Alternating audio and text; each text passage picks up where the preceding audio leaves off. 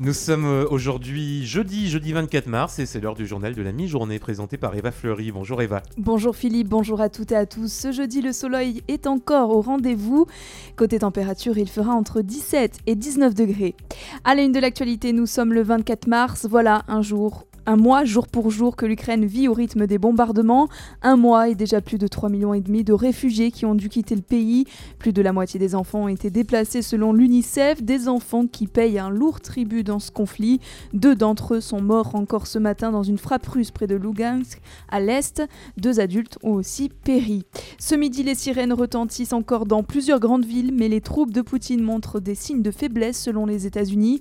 Elles auraient reculé d'une bonne trentaine de kilomètres à Kiev pour se mettre en position défensive.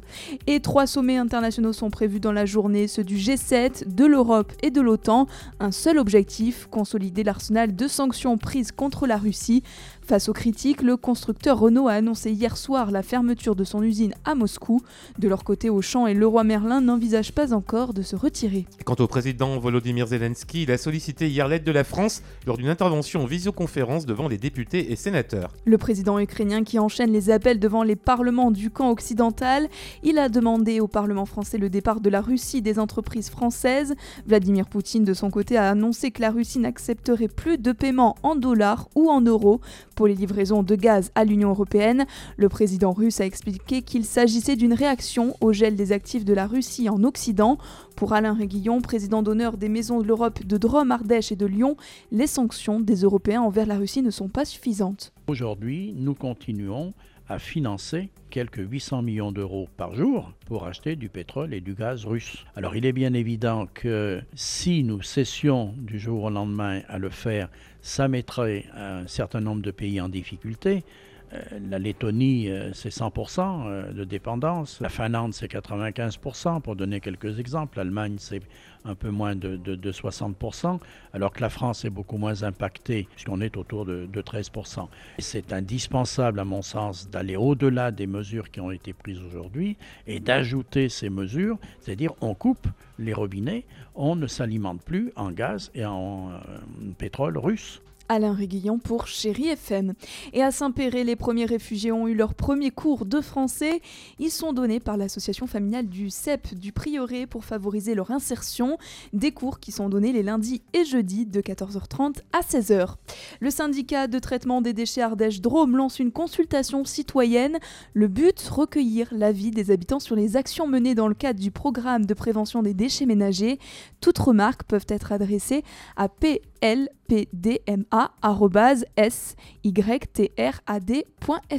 Stop aux avions au-dessus des maisons. Les habitants des hameaux de Fauconnières et des Petits Bois à Montélier ont créé l'association Montélier Fauconnières sans nuisance.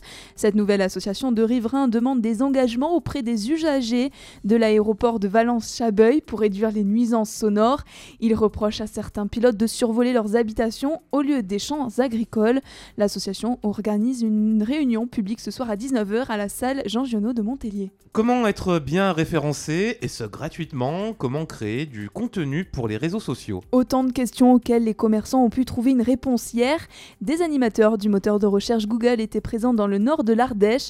Pierre est l'un d'entre eux, on lui a demandé quelques conseils. Le premier que je donnerais, c'est lorsqu'on communique sur Internet, il faut qu'on pense à communiquer pour nos clients. Lorsqu'on crée notre site Internet, lorsqu'une société crée un site Internet, le site ne doit pas plaire au propriétaire de l'entreprise. Il doit plaire à ses clients. Il doit être pratique, ergonomique, rapide. Donc ça, c'est pour euh, vraiment le côté euh, visuel. Et puis sur le contenu, ça va être pareil. Publier du contenu de qualité, répondre aux questions des internautes. Nous allons tous sur des moteurs de recherche aujourd'hui pour plein de raisons, pour du divertissement, pour de l'information, pour du fact-checking, si on parle du journalisme. On pose des questions. C'est aux entreprises de créer un contenu qui répond à mes attentes. Si ce contenu existe, il y a de grandes chances qu'un moteur de recherche me le propose. Je vais donc découvrir potentiellement une entreprise. Et une fois que j'ai découvert cette entreprise, bah, l'objectif du site internet sera d'accompagner le client, le prospect, tout au long de sa journée d'achat euh, la vente ou la prise de contact. Pierre, coach au sein du programme Google Atelier Numérique. Je n'ai agi pour le compte d'aucun groupe. Les mots de l'agresseur d'Ivan Colonna auditionnés pour le meurtre de son co-détenu. Ce Français d'origine camerounaise est inculpé pour association de malfaiteurs terroristes avant d'attaquer le Corse le 2 mars, un acte qu'il justifie par des propos blasphématoires sur Ivan Colonna.